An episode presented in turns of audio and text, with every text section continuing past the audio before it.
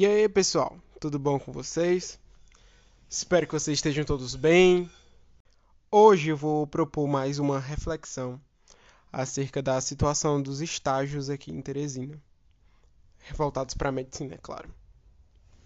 Então, primeiro de tudo, eu queria pontuar, né, que estágio para o nosso currículo, ele é sempre bem-vindo porque ele mostra que a gente tem uma experiência profissional, digamos assim, naquela área, naquele, naquela vivência.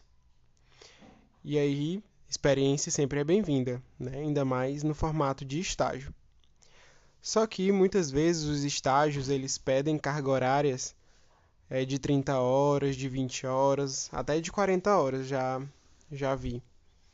E aí eu pergunto para vocês, que tempo é que a gente tem 40 horas semanais, 30 horas semanais, para fazer as coisas necessárias do estágio. Porque, pelo menos na minha realidade, a gente estuda manhã e tarde, às vezes à noite, com alguma matéria em específico.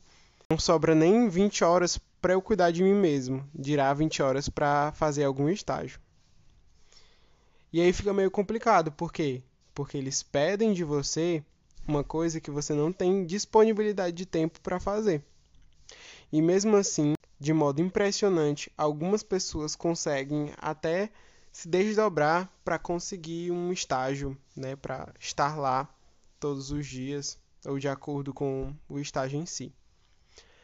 E aí algum dos estágios aqui em Teresina, pelo menos o mais famoso, né, para medicina é o estágio na maternidade Dona Evangelina Rosa, que você faz regime de plantão durante 12 horas e você consegue concluir a carga horária daquele dia. Então basta duas vezes na semana para dar 24 horas e assim acaba.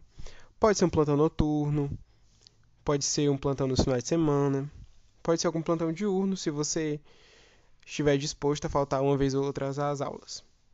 E aí fica questionamento.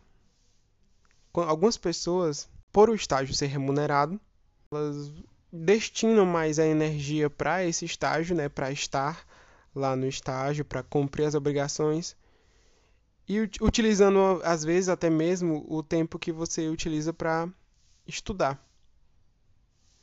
E aí o rendimento de algumas pessoas pode até cair, tudo mais durante a fase do estágio. Uma outra coisa que eu queria pontuar também é que muitas vezes esses estágios eles são oferecidos por fora da UFP. Ou seja, o edital para se fazer parte do estágio lá da maternidade Dona Evangelina Rosa, ele é municipal. E isso faz com que faz com que não se envolva a UFP, certo? E não tem problema nenhum nisso, sabe? Outra coisa que eu queria falar para vocês é quanto à certificação dos estágios aqui em Teresina.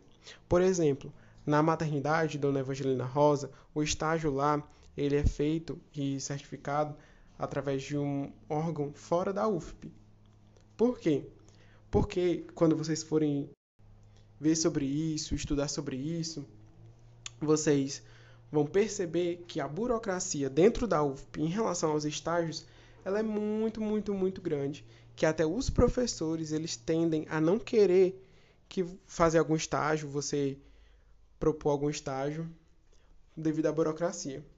O órgão responsável pelos estágios na UFP, para os alunos da UFP, é a PREG, que é a Pró-Reitoria de Graduação, que, dentre outras coisas, exigem que ocorra um pagamento de um seguro de vida para o estagiário. Estou dizendo que é errado? Não estou dizendo. Mas estou dizendo que tem essa obrigatoriedade de se fazer pelo estágio na certificado pela UFP. E se a gente olhar para um lado, olhar para o outro, a gente vai perceber que muitos estágios aqui em Teresina, ou seja, poucos estágios aqui em Teresina que nós temos, eles não são feitos pela UFP em si, e sim por outros órgãos, por outras entidades que certificam esse, esses estágios.